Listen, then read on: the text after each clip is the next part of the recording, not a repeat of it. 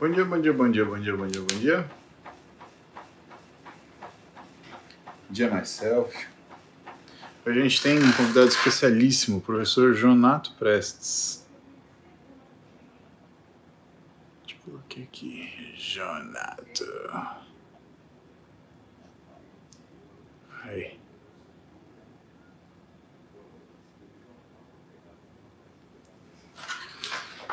Aliás, deixa eu ajustar uma coisa aqui. Pronto. Uh.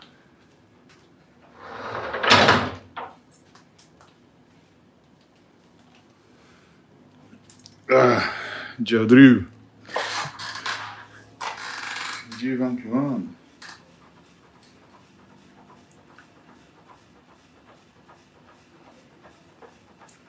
Ah, tá meio forte ainda.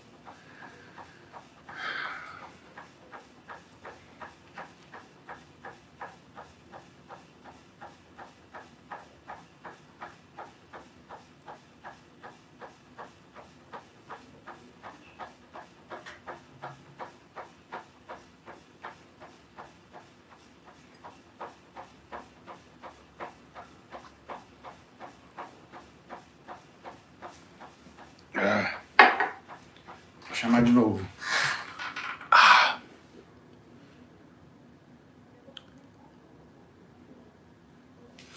Tá sem áudio aí? Vocês estão escutando alguma coisa? Como é que tá aí?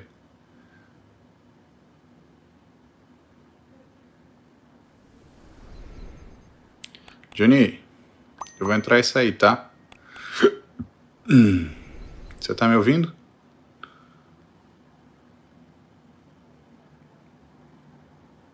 Johnny, você tá me ouvindo? Escreve eu. Dá um oi aí. Bru, myself, Laricinha, Matheus, meu time aqui do YouTube tá todo pronto. Tá. Vou entrar e sair.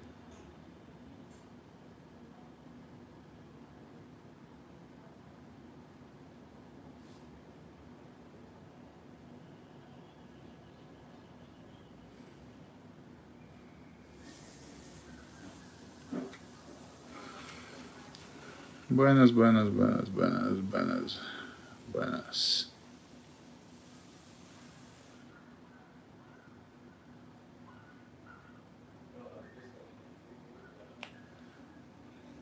E aí?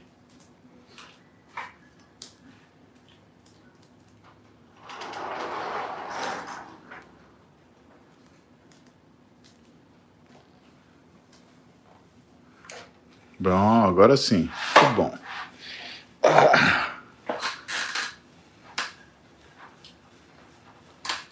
Só ligar meu.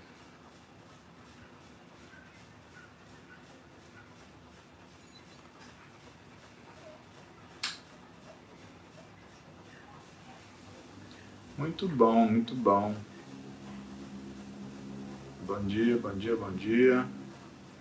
Vamos só esperar o Jonato entrar. A gente vai responder perguntas sobre treinamento.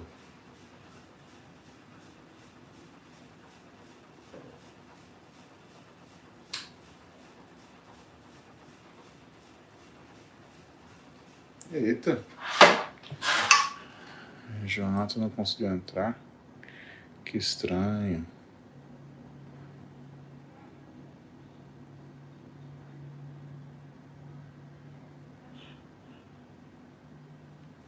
Vamos lá. Johnny, acabei de mandar o pedido para você aí. Agora foi. Fala, Jonato Prestes. Johnny, você tá com uma, tá com uma barba de respeito, hein, irmão. Rapaz, tá, tá maiorzinha, né? Bom, vamos falar de treino aí. É. Vamos lá, vamos lá. Eu, eu, cara, você acredita que eu ia tentar te acompanhar na bike, mas eu não sei como você consegue, irmão. Você é o cara. Eu, eu, eu, eu tenho a bike também, mas eu falei, cara, não vou conseguir conversar e fazer a bike ao mesmo tempo. Ah, é muita loucura, nem, nem imagina. Eu vou só tirar os comentários para não ficar tampando o seu rosto. Só vou tirar os comentários, só vou tirar os comentários para não ficar aparecendo na frente do seu rosto. Pronto. Beleza. Agora tá bonitão, barbudão.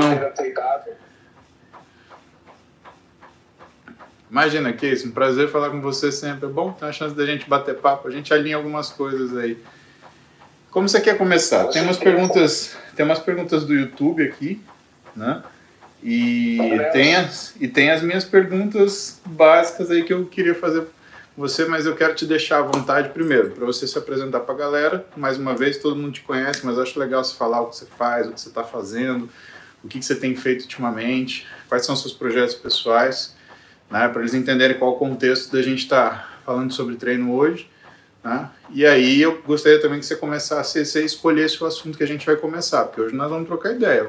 Tem um monte de dúvida, Johnny. Show, cara. Obrigado de coração. É, acho que a gente. Nosso, nosso, nossos primeiros contatos vieram é, via Ramires, depois Max Titânio, né? Que a gente ficou lá. Eu fiquei uhum. bastante tempo lá. E, pô, foi muito bom. Nossos vídeos até hoje bombando lá, né? A galera gosta bastante. Principalmente é, o de aeróbio, né? É, o link, o link, o link que, a gente, que a gente conseguiu aqui sem forçar a barra ficou muito legal, né, cara? É. Eu fico muito feliz de, de ter participado. Bom, é, eu, eu hoje, né, tô, eu te convidei, depois agora estou entrando na tua live, no caso, é, porque eu estou lançando esse novo e-book de 60 perguntas e respostas. Depois a galera que tiver interesse é só clicar no link que está lá na biografia e aí garante com desconto. Eu vou mandar para você a, a versão corrigida, bonitinha, para você dar a sua opinião. Pô, muito e obrigado. basicamente, cara, é isso. Eu estou aqui ainda na Universidade Católica de Brasília desde 2010 aqui trabalhando com pesquisa, mestrado, doutorado. E, pô, hoje eu tenho a honra de ter um médico fazendo mestrado aqui junto, que é o Marcelo Bass. Que legal.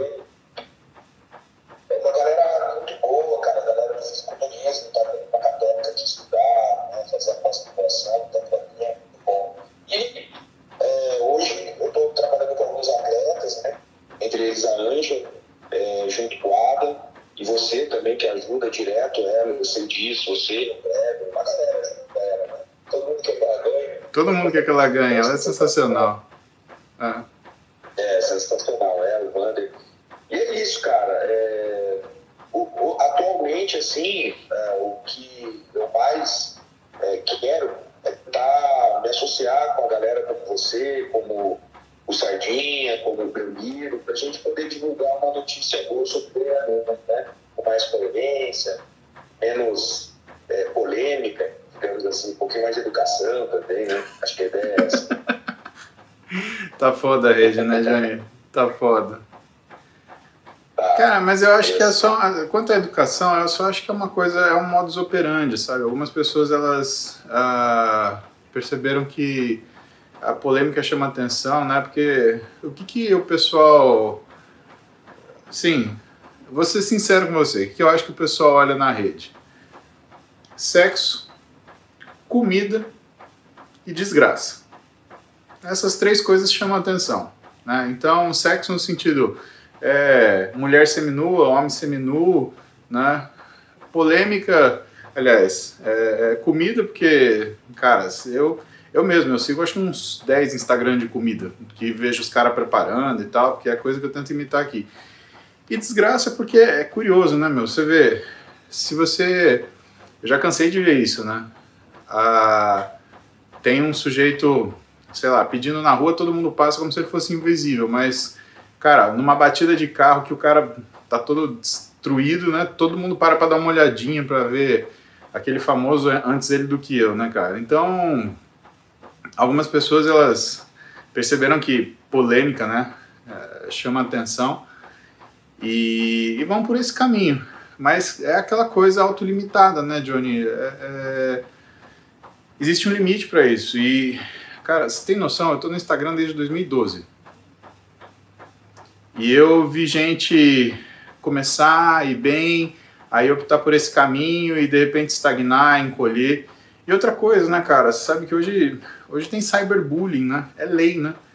Então, dependendo do que você falar, dependendo do que você xingar, dependendo do que você ofender, é crime, não é civil, processo civil que ah, manda a denúncia, aí tem que ouvir. A coisa. Não, se crime, criminal, cai na mão do delegado, ele pega o teu IP, vai te investiga, e aí, meu, aí é outro papo. Infelizmente, a gente vai ter que passar por essa, por essa judicialização aí das redes sociais que, cara, foi as mesmas pessoas que pedem liberdade para ter, né, que vão acabar acabando com a própria liberdade porque confundem liberdade com possibilidade de ofender.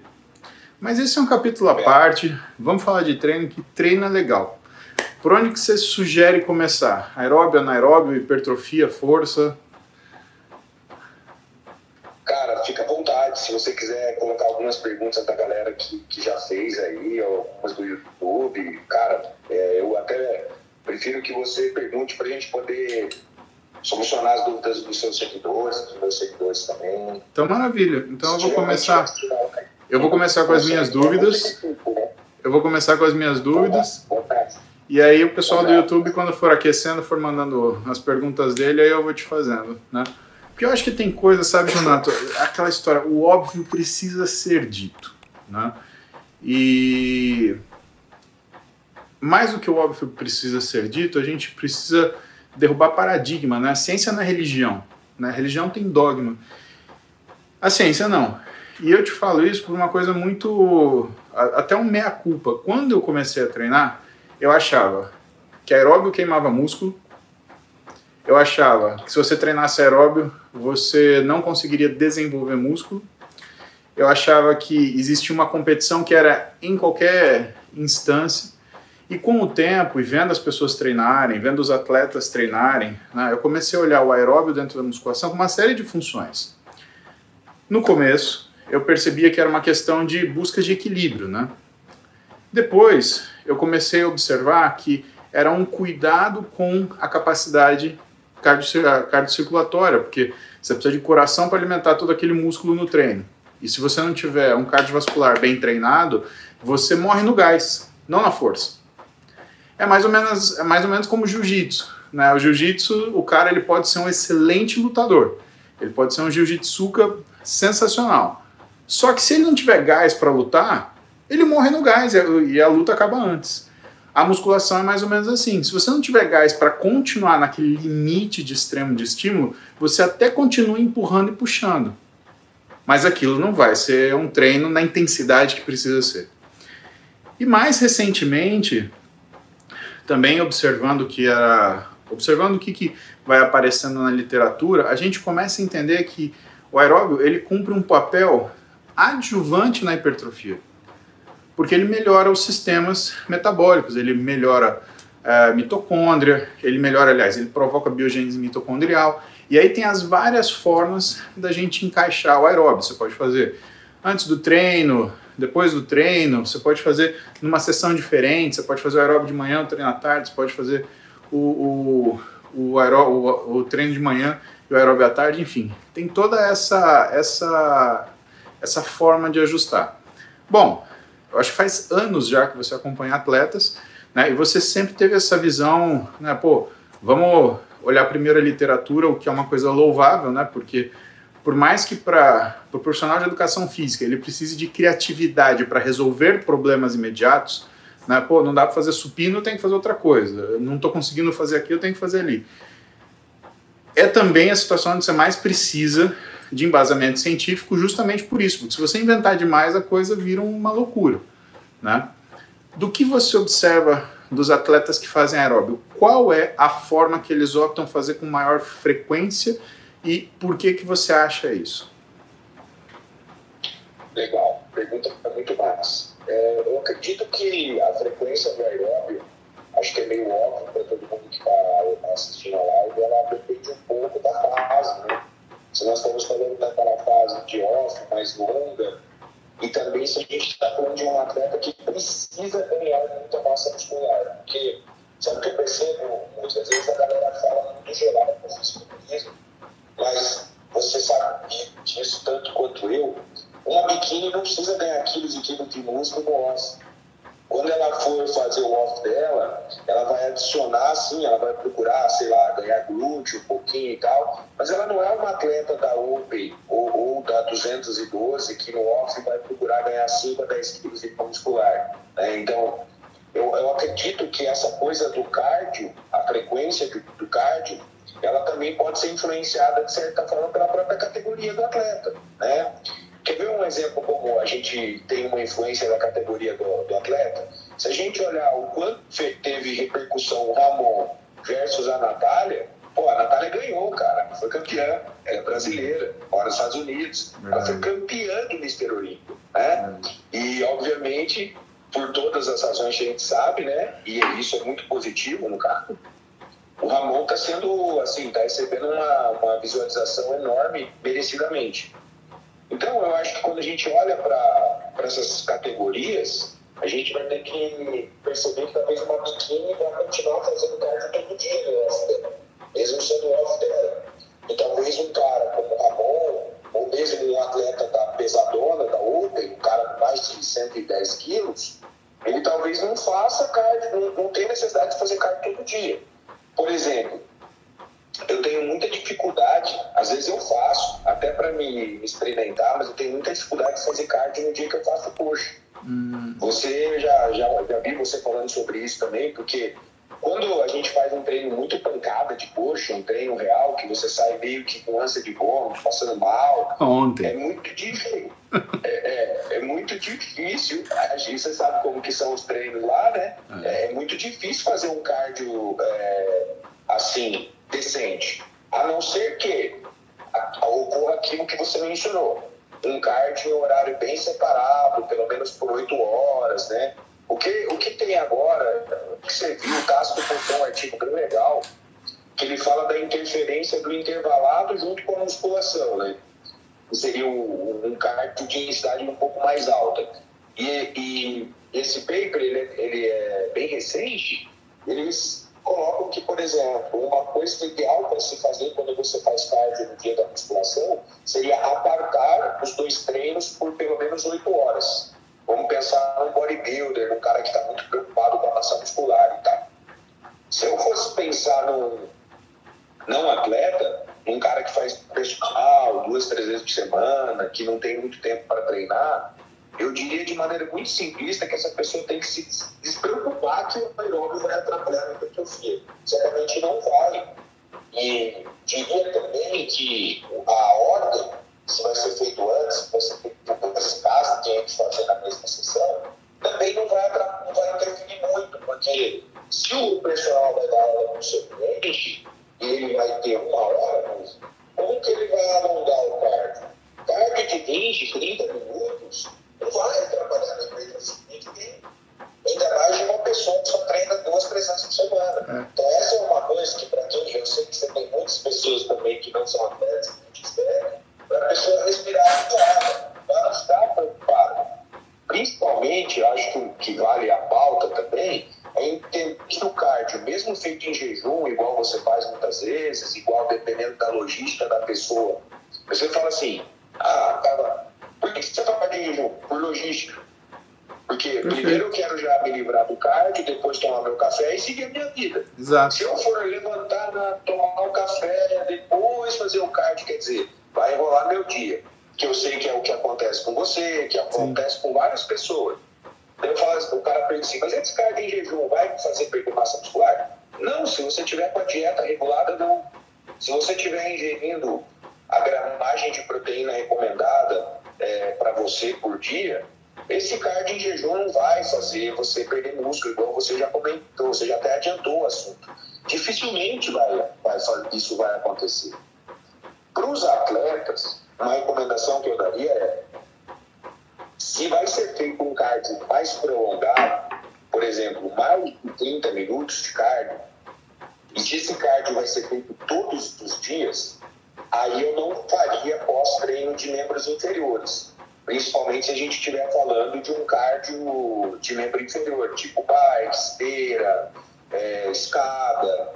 Uma coisa bem interessante é que tem um trabalho também de revisão, mas um pouquinho mais antigo, que ele fala que a bicicleta interfere menos, ou seja, é, o ganho de massa magra quando se faz bicicleta, ele é menos comprometido, né? Ele chega a perder, mas ele compromete menos do que a esteira ele mora é que é, no final também o percentual de gordura, a gordura, pode reduzir um pouco mais na esteira se as intensidades forem equivalentes. Então vai ser meio que o que, que você quer mais. Você quer mais reduzir o, o BF ou você quer mais é, ou você não quer interferir é, tanto na, na, massa muscular. Lembrando que quando eu estou dizendo isso, eu não estou dizendo que o aeróbio vai fazer você perder o que a gente sabe é, se o cara treina o cardio todo dia, ele vai começar a ter adaptações dessas que você falou, mitocondriais, vasculares. E aí o que o atleta de bodybuilding tem que entender é que ele não vai virar maratonista. Exatamente. Seja, ele não pode se especializar tanto no cardio, né, música? Senão daqui a pouco o cara tá com VO2 de 70 e aí ele vai fazer uma meia maratona, vai fazer Exatamente. uma de 10 km e vai ganhar. Não é o objetivo dele. E você tocou numa coisa que eu, eu me preocupo muito, que eu acho que a área médica é muito importante nesse quesito, é fundamental para o atleta, é a questão da saúde cardiovascular. Se eu tiver pessoas que fazem uso de substâncias que aumentam a performance, tipo esteroides e outros hormônios, a gente precisa entender que isso já cria um risco cardiovascular no geral e que a realização do cardio, mesmo no ósseo, ela não está voltada só para emagrecer, só para ficar seco. Ela está voltada para a saúde cardiovascular do atleta. Sim. E às vezes a gente percebe, você já deve ter percebido isso, tem atleta mais pesado que quando entra no off abandona completamente o cardio. Sim. O que não é uma boa. Não é uma questão interessante. Uma vez, muito tempo, eu vi um, um dos seus grandes amigos do bodybuilding, o Edu, falando o seguinte: porra, eu tenho que fazer um pouco de cardio para não parecer que eu vou infartar quando eu não subo com os caras. Exatamente. Porque, cara, é, eu já passei de 100 quilos. Eu sei que você convive com mais de 100 quilos. Eu já passei de 100 quilos. Quando a gente passa de 100 quilos, cara, é, qualquer lance de escadas realmente dá a impressão que a gente vai infartar. É um pouco estranho. E, e nem sempre só porque você tá com um cardio ruim, mas porque tem que deslocar muita massa, cara. Exatamente. É, então, eu, assim, quando eu saio para passear com as minhas cachorras, eu dou uma subida aqui, um, uma subidona aqui, que no final parece que estou soltando os, os barros para fora. Eu falo, não, cara, eu tenho que melhorar isso aí. Então, acho que essa é uma questão interessante para a pergunta. Ah, é ótimo você ter comentado isso, até por experiência própria. Né? A gente foi para. A gente, a nossa família viajou, nós fomos para parques no final do ano. E, cara, o primeiro dia de parque eu andei 23 quilômetros, 22 ponto alguma coisa. Aí, se você colocar aquelas quirelinhas, ah, vai até o estacionamento, não sei o quê, dava uns 23 quilômetros. Jonato, carregar 116 quilos, 23 quilômetros caminhando, porque não tem inércia. A corrida você tem uma inércia. Tudo bem que para você manter a intensidade também vai gás. Agora, cara, eu cheguei, eu tava com dor no quadril, eu tava com dor na lombar, eu tava com dor no joelho, de, de, de sobrecarga, de carregar aquilo, né? O pessoal não entende que peso é peso. É você pegar uma Scania, né? E fazer essa Scania, cara, andar numa pista de, de corrida. Ah, mas a Scania não tá correndo. Então, mas ela tá numa pista de corrida. A Scania é feita para andar reto, direção, ela não é para fazer curva brusca, ela não é para você fazer é, com força G alta, a Scania é para carregar carga, né? E é muito pertinente quando você cita a questão dos objetivos, porque tem voltado uma ideia do pessoal que é assim, ah, o cardio é para emagrecer. Cara, me fala uma pessoa ou um artigo que cardio emagrece, que exercício aeróbico emagrece. O exercício aeróbico, ele é um adjuvante dos processos dietéticos. O que emagrece pelo menos na minha experiência, fazer dieta. Então, se você tem, se o nosso papo é gordura, então a gente tem que falar de alimentação. Se o nosso papo é condicionamento, aí a gente fala musculação e aeróbio. E aí a galera começa a ficar meio chita nessa coisa e fala assim: ah, cardio é para emagrecer. Pô, se fosse assim, eu andei assim, pelo menos uh, por dia, eu devo ter andado. A gente, a gente fez os cálculos lá, foram pelo menos assim, por baixo né? porque tinha dia que a gente não ia para parque que a gente ia descansar. Mas assim, por baixo, uma média de 15 quilômetros. Se cardio emagrecesse, eu tinha voltado aqui que nem o Ramon, seco que nem o deserto. E não é o caso, né? Porque eu não comi que nem o Ramon. Aliás, eu não comi nem como eu como. Eu comi as comidas que tinha ali, né? Do jeito que, que dava para fazer. Então, acho muito legal você citar essas coisas porque tem voltado esse pensamento na voz até de outras pessoas. Ah, cardio é para secar. Não, cardio é para manter condicionamento, é para você conseguir sobreviver, é para você ter função metabólica, né? Que é a experiência que eu tenho, é o que eu já estudei na literatura e é o que a gente vem a confirmar aqui. Vou te mandar algumas perguntinhas de bate pronto, tá? Tipo um um, bate-bate para ajudar a galera aqui. Então, professor Rodrigo Constantino de Mello. Comumente a gente vê treino usando vários exercícios de 3 a 4 séries. O que acha de verticalizar o número de séries, 5 a 6 séries, e manter menos exercícios, principalmente pensando em hipertrofia seletiva? pergunta muito inteligente, dá para ver que ele está estudando, porque ele falou verticalizar volume, então um cara que já dá para ver que é um cara que está estudando. Está fazendo o curso do jornal. Vamos começar, é, vamos começar por aí, né? Porque é difícil um cara falar de volume horizontal, volume, volume vertical, vertical é. e tal. Primeiro foi um dos primeiros a usar essa terminologia e tal, depois daquele artigo do Charles Lopes que você fez a live junto aquela vez. É, cara, eu acho excelente estratégia para justamente mudar o objetivo principal do treino. Por quê? Uma coisa que no fisiculturismo é muito comum e eu tenho tentado explicar para a galera é o seguinte: quando a gente começa a estudar mais cinesiologia e biomecânica, a gente começa a ver que não é só o volume total de séries do treino que importa. Importa quantas séries eu invisto no exercício que ataca mais o meu ponto fraco. Então, o cara fala assim: eu tenho uma parte baixa do dorsal fraca. E aí eu estou fazendo 20 séries de dorsal. O que, que você acha? Eu falo assim, cara, eu não sei quais são os exercícios que você está investindo 20 séries. Vai que dos, das 20 séries você está investindo 16 em exercícios que não mobilizam tanto a porção mais o upper back, né? É. Exato. Então eu acho que tem muito a ver com isso. Então eu acredito que às vezes, você tirar um dos exercícios do treino e volumizar mais um exercício ou dois, ou seja, fazer mais do que três ou quatro séries do mesmo exercício, desde que esse exercício tenha um objetivo para mais séries, porque, vamos pegar um exemplo prático, uma cadeira extensora hipertrofia mais a porção distal do quadríceps, então eu vou colocar seis, oito séries do meu treino de quadríceps na extensora para justamente atacar mais a porção distal, que é onde eu tenho mais dificuldade. Excelente ideia, porque é, para além do volume da sessão, eu tenho essa história de selecionar os exercícios para os pontos que eu preciso mais. Essa estratégia vai funcionar para sempre? Não. Nenhuma estratégia é tão boa que vai funcionar para sempre. E isso é, até eu falo isso para às vezes a gente se desapegar do coração, né? Que a gente fala assim, eu gosto de fazer esse treino, eu gosto de fazer esse exercício, eu sei, só que, cara, de vez em quando você tem que se forçar a fazer um exercício, até um treino que você fica um pouco desconfortável, porque vai ser importante para você ter melhores resultados. É o que eu costumo falar, é o que eu costumo de falar, só para te cortar um pouquinho, é o que eu costumo de falar pro pessoal, né? Você quer um físico de amador, você treina o que você gosta. Você quer um físico de profissional, você treina o que você precisa. É outro papo. E aí você vai se encontrar treinando aquilo que você não gosta e que ah, o desenvolvimento você vai acabar gostando. Pelo menos foi assim comigo, né? Desculpa, pode continuar. É, mas é isso mesmo. Vamos pegar o exemplo da panturrilha.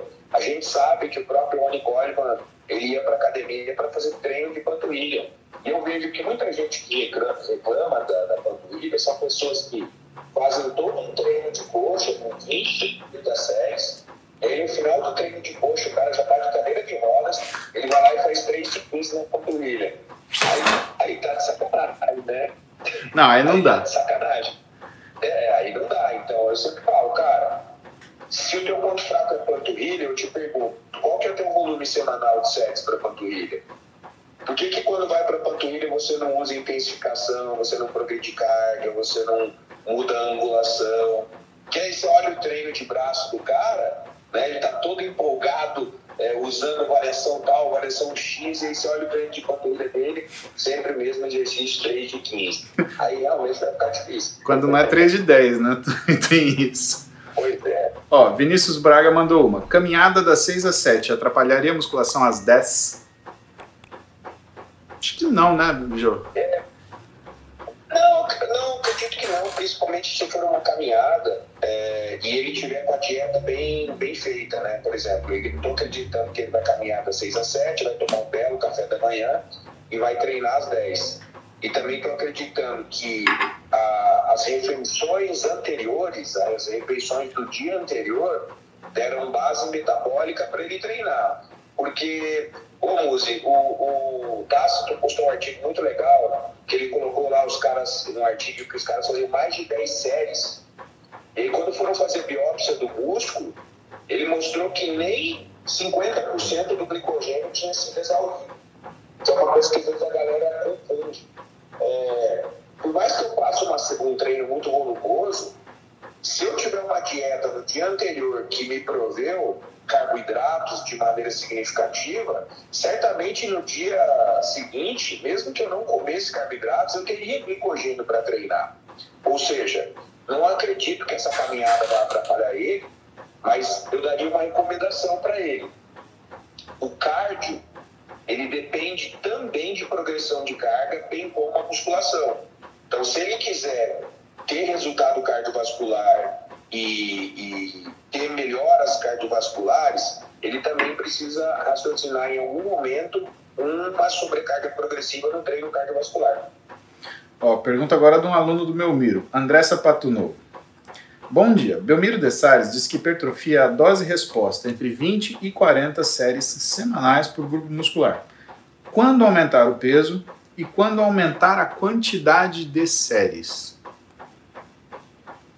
É uma pergunta bem legal. Uhum. É, tem algumas é, referências assim recentes. Eu, eu, não vou dizer que elas estão assim definitivas para dizer para a gente quando a gente tem que aumentar de volume, mas elas pelo menos estão começando a dar um norte. Eu sempre eu quero falar de uma maneira bem, bem cuidadosa para não parecer muito definitivo a coisa. Mas eu diria que é, a cada quatro semanas um aumento de 20% no volume é algo factível. Uhum. Para alguém que, que, assim, que não está muito no limite. Um bodybuilder, igual o Angela Borges, o Chiquinho, que você acompanha, sabe, né, que ganhou o contato agora, está voando. É, música, quando eu aumento duas séries no treino do, desses caras, já é o limite. Mas aí eu tenho que raciocinar o seguinte: eu já estou aumentando o volume de uma pessoa que já está no limite. Hum. Se você não está no limite, é, é, por exemplo, para a Ângela, para o Chiquinho, é impossível aumentar 20% de séries a cada quatro semanas, Exatamente. senão eles vão chegar a fazer 30 séries semanais. Não vai dar certo. né? Então é uma, é uma coisa bem interessante. Bom, é, carga. É, eu acredito que a, a prevenção de carga ela tem que ser feita quando a gente ultrapassa a zona de repetições que está organizada para aquele momento. Renato, traduz. Paulo. Gente está trabalhando para o Muzi uma série que é para ele fazer 10 a 12 repetições com muita dificuldade. Aí o Muzi chega na terceira série daquele exercício, já tendo feito duas anteriores, e faz 18 repetições. O corpo do Muzi, cara, sério, precisa progredir a carga. É isso. Então, essa progressão de carga, ela pode ser contínua. À medida que você começa a ultrapassar a zona de repetições estabelecida para o teu treino com aquela mesma carga, está no momento de progredir a carga. Eu até brinco muito que, em vez do personal ficar fazendo a porra do teste do tá bom, que é academia, você já viu como é que é, né? O personal está dando aula, o cara faz uma série, ele olha pro cara e fala assim, e aí, tá bom? Aí o aluno responde, tá bom. Ele fala, bom, não tá bom, é o teste do tá bom. Você vai estudar quatro anos da sua vida para fazer o teste do tá bom. Sacanagem, né, meu? Quer dizer, vamos lá, estabelece uma zona alvo para o teu cliente ou você que está treinando. E, por exemplo, um bom é, indicativo porque na hora de aumentar a carga é que você chegou na terceira série de um mesmo exercício e está ultrapassando três, quatro repetições a zona está pré-estabelecida. Cara, é esse teste do tá bom eu vou levar para a vida. Aprendi uma, obrigado. É sensacional, cara. Ó, um desafio agora. Ana Carolina Góes, ela treina crossfit. E ela treina todo dia de manhã e musculação três vezes por semana à noite. Né? Ela está perguntando nossa opinião e ela tem e ela fala que ela tem síndrome de ovário policístico, faz uso de glifage e Diane 35. Né? Então, só para eu começar do ponto de vista de, de metabolismo, né? O fato dela ter síndrome de ovário policístico, ela se beneficia com grandes volumes de treino por conta do aumento da sensibilidade periférica à glicose, o que diminui o efeito da resistência periférica à insulina, que para as mulheres que têm síndrome de ovário policístico ou também endometriose é uma constante, né? Agora, o que, que a gente tem aí? A gente tem o glifage, né? Que é um estimulador, de um ativador de MPK, então isso é um pouquinho conflitante com a musculação, mas a gente tem que lembrar que a gente está numa situação patológica. Então, você tem uma doença onde o glifage ele ajuda a tratar. E o glifage, né, ele é interessante porque ele diminui o que é a produção endógena de glicose. Né? Uma das coisas mais importantes que ele faz é diminuir a quebra de glicogênio hepático. E que isso ajuda a melhorar a sensibilidade de insulina, que ela precisa ter justamente para ela construir músculo. Né? A única coisa mais complicadinha aí seria o Diane 35, que por base ele é praticamente um, ele é um antiandrogênico, né? Ele não é um, uma, um uh, anticoncepcional típico, né? E isso pode piorar um pouquinho a força. Aí a gente tem estudos diversos, a gente tem Priscilla Clarkson, Elliot, uma série de pesquisadores que já estudaram isso há muito tempo, né? E que mostram que o anticoncepcional, de uma forma geral, ele não trabalha somente naquilo que é a diminuição da sua força para a realização de trabalho, mas ele acaba fazendo com que você tenha uma diminuição da capacidade de recuperação. Até porque ele acaba baixando o estradiol. E toda vez que você baixa o estradiol, você piora a capacidade de recuperação. O trabalho clássico que eu uso para falar disso é um trabalho dessa Priscila Clarkson, que ela mostra a diminuição da capacidade de, de movimentos voluntários máximos e do Elliot, que ele mostra uma incapacidade em diminuir os valores de CPK, que é uma enzima que a gente produz no treino, quando a mulher está sob ação de anticoncepcional. Agora, Jonato, comenta aí. Crossfit de manhã, musculação três vezes por semana à noite. Eu, particularmente, assim, eu acho que se bem dosado, vai muito bem, porque ela trabalha a intensidade de manhã e no final do dia ela só vai dar aquele recorte para ficar com o físico mais estético, né? Me fala, tua, fala pra gente a tua opinião, por favor. Cara, eu acho que é isso, concordo aí em relação aos fármacos, né? É meio que aparente que uma pessoa que tenha SOP, ela pode ter resistência à insulina e por isso vai ter que tratar, né? O exercício vai ajudar, mas pode ser necessário o fármaco. E provavelmente esse, esse anticoncepcional deve estar relacionado com o excesso de teste que ela deve ter, né, ou tinha, e aí está sendo usado para controlar né, até os colaterais disso, né, mas que a gente sabe que ocorrem em algumas mulheres com a sorte. Bom, é, do treino, cara, o que, que eu vejo, né? O cross, o fitness funcional, é uma modalidade de exercício que tem uma repetição bem, bem é, frequente de alguns movimentos, né? Agachamento, movimentos parciais do levantamento olímpico. Porém, o fitness funcional é exercício específico para a parte posterior da coxa e pouquíssimos exercícios específicos para glúteo médio, por exemplo. Né? Uhum. Só para você ter uma ideia, eu postei um artigo recente mostrando que é, o glúteo médio é um músculo que tem grande atrofia durante o envelhecimento e ele é um músculo totalmente relacionado à capacidade funcional, inclusive mostrando que alguns idosos tendem a aumentar o risco de quedas, inclusive a queda lateral, né, é, em razão dessa atrofia do glúteo médio. E aí, para quem treina cross, o trabalho de glúteo médio fica muito limitado, porque o glúteo médio é um músculo que faz é, em grande proporção, rotação externa do quadril e abdução. E agachamento tradicional com os dois pés no solo não é um bom exercício para mobilizar glúteo médio, porque você não tem como fazer rotação externa e você não tem como fazer uma abdução. Logo, é, pensando por enquanto só em membro inferior, se eu fosse ela, eu usaria a musculação justamente para treinar esses músculos que são menos é, utilizados no treino de fitness funcional. Por exemplo, eu não faria de, de maneira nenhuma a fundo, agachamento, leg press para ela no treino de musculação, porque ela já vai fazer muito isso lá no fitness funcional. O que, que eu faria? Para quadríceps, ah, quadríceps tensora, porque vai faltar para bater femoral, eu faria flexora, sentado, deitada, porque não vai ter isso no fitness funcional. Eu, fazia, eu faria um trabalho específico de panturrilha também, ou seja, glúteo médio. Outra porção do glúteo que ela poderia trabalhar na musculação é, seria o glúteo máximo fibras superiores, que também não são muito acionadas na extensão do quadril, que é muito comum nos agachamentos, afundos. É, então eu acho que é isso, Musão, é ela trabalhar no, na musculação os músculos que ela não está solicitando muito no crossfit, isso vai ajudar na estética e vai ajudar na prevenção de lesões. Que em mulheres, existe uma tendência natural, você que gosta muito de ortopedia sabe disso, de ter uma discrepância maior de força entre quadríceps e coxa. No geral, a gente chama isso de razão isquiotibial quadríceps. Ela tende a ser pior nas mulheres, né? Sim. Então, vamos dar um número aqui para ajudar a galera que está assistindo a live. Nós estamos falando de 0,6. Exatamente. Para você ter uma estabilidade melhor da articulação, você teria que ter pelo menos 60% de força no posterior de coxa da força que você tem no quadríceps.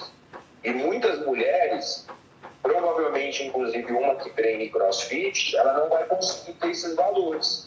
Então seria fundamental, não só para a questão estética, mas até pela prevenção de lesões, ela utilizar esses, esses movimentos que ela não tem lá no cross para musculação. Resumindo, musculação seria um complemento estético e, e também para a prevenção de lesões no caso dela.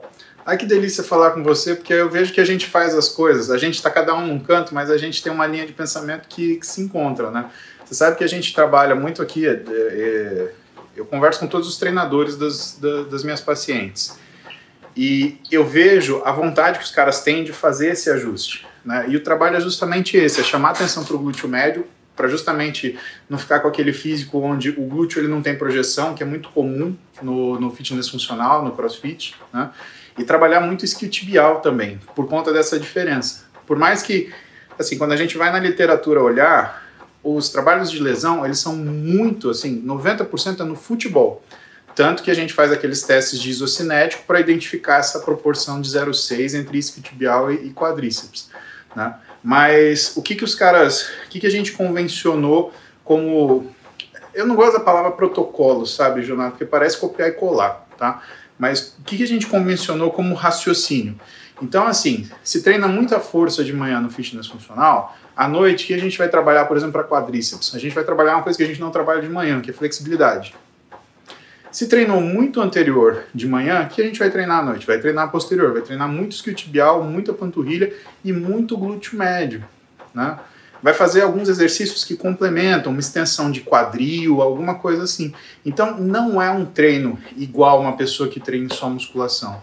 Algumas coisas ele facilita por causa do condicionamento que o CrossFit te dá, né? Agora, outras ele atrapalha por causa do grande volume que você tem no CrossFit. Então a, a margem do treinador para ele trabalhar também é pequena, né? É alguém que entrega para ele, sei lá, um salário de dois mil reais e fala assim, ó, compra uma Ferrari. Então, pô, calma, né? Vamos, vamos adequar isso. Vou te passar mais uma do Vitor Hugo. Vitor Hugo ele treina canoagem de manhã, judô e luta livre esportiva à noite, sem musculação. Existe alguma contraindicação para essa rotina? de manhã. Luta livre e judô à noite, mas ele não treina musculação. Né? Então o que, que seria o. Tem alguma. Não, eu. Certo. Não, não acho que tem nenhuma contraindicação. O que a gente poderia recomendar que seria interessante, né? Para melhorar a performance, tanto da canoagem como do judô, da luta, eu acho que a gente poderia pensar numa musculação bem bem comida que fosse só exercícios básicos, movimentos pliométricos, explosivos, enfatizando principalmente a tripla extensão. A tripla extensão seria estender o joelho, o quadril e o tornozelo ao mesmo tempo. Seriam movimentos parciais do levantamento olímpico. Esse tipo de treino, ele poderia ajudá-lo tanto na canoagem como também no treino de judô e no treino de, de, de luta olímpica, né? É, e aí a gente poderia pensar numa musculação ali de 20 minutos, 25 minutos, coisa bem básica rápida, se ele quisesse melhorar a performance. Porque, cara, você falou do Gil também, eu treinei Gil há alguns anos, já competi, né? É, é um, são esportes e se você não vai com uma prevenção, é, cara, a chance de você se machucar no momento é enorme. Assim. É, bicho, eu vou te falar, hoje eu vou na fisioterapia uma vez por semana, no mínimo, não porque eu tô machucado, tá prevenido. Pra não machucar. Pra não machucar. Use a último dia que eu fui na, na, na Letícia, eu, eu, tenho dois físios, né? A Letícia e o Diogo. É, cara, ela ficou uma hora soltando meu trapézio, cara. Uma hora, uma hora, meu irmão. Eu cheguei na, na físio e falei assim, inclusive depois da live eu já tô indo lá. Eu, eu falei assim, Letícia, vamos mexer no trapézio e no quadril. Ela, beleza. Quando tava, assim, terminando a sessão, ela falou, é, acho que o quadril vai ficar para outro dia. Técnica de treino bem feita, é, todas as coisas que já a gente sabe que são importantes para prevenir uma lesão, sempre fazendo, trabalho com cuidado, certinho, e mesmo assim, é, eu acho que as pessoas precisam enxergar a fisioterapia também um aspecto mais preventivo, músico. Fazer mais a, a, o uso do fisioterapeuta, não só quando você está machucado, mas é. antes de você se machucar. Vou saber que a fisioterapia faz parte do treino, né, Jonato? Minha opinião, sem dúvida. Eu concordo. Gente, que é cavalo de carga, né? Meio burrinho, né? A gente estuda, estuda, chega lá na hora de treinar e arregaça de qualquer jeito, né? Então, assim, é, acho que é importante. É a sedução de fazer aquele treino regaçante, né? É. O Bruno Rodrigues aqui ele quer saber se quatro ovos inteiros mais whey de manhã pior esteatose. Não, com certeza não. Que pior esteatose, Bruno, é excesso de caloria, é tá com a dieta desequilibrada. Um nutricionista resolve isso para você, com certeza. Né? Aliás, mais um nutricionista do que você ficar tomando medicação. A medicação é um adjuvante, né? Se você ficar tomando medicação e comendo do jeito que você comeu para desenvolver a esteatose, você está jogando sujeira para baixo do tapete. O exame fica bonito, mas teu fígado não muda nada. O Rafael Raimundo, ele fala, tem uns 160 quilos, 1,70m. Fui diagnosticado com pressão alta. Comprei uma bicicleta ergométrica. Quantas horas posso fazer por dia para melhorar minha pressão, seguido de boa alimentação? Bom, Johnny, desafio aí. O que, que é a tua recomendação para o cara que tem aqui uma patologia, estamos falando de exercício para grupos especiais, né? pressão alta, quer melhorar esse quadro pressórico, né? e ele já está disposto lá a fazer a musculaçãozinha dele, aliás, a fazer a dietinha dele, né? Mas ele quer uma orientação aí. Como que ele pode começar? Como que você acha que ele pode começar e pensar em progredir? Não, muito bom. Eu acho que a primeira coisa é dar parabéns para ele por se motivar em comprar uma bicicleta, por pensar na sua própria saúde, porque 160 quilos com 1,70m, nós estamos falando já de um grau elevado de obesidade, é né, uma situação de risco isso está tá claro pela própria alteração pressórica, então é um, é um estado de risco cardiovascular, entre outras coisas. Bom, cara, é, o que, que eu sempre falo para quem tem obesidade, sobrepeso, quer começar a fazer exercício? Cara, quase tudo que vocês fizerem vai dar resultado. Então, o que, que eu sempre recomendo? Procurar o exercício que você tem mais prazer de fazer procurar atividade que quando você termina, você olha para você e fala assim: amanhã eu vou repetir. Por quê?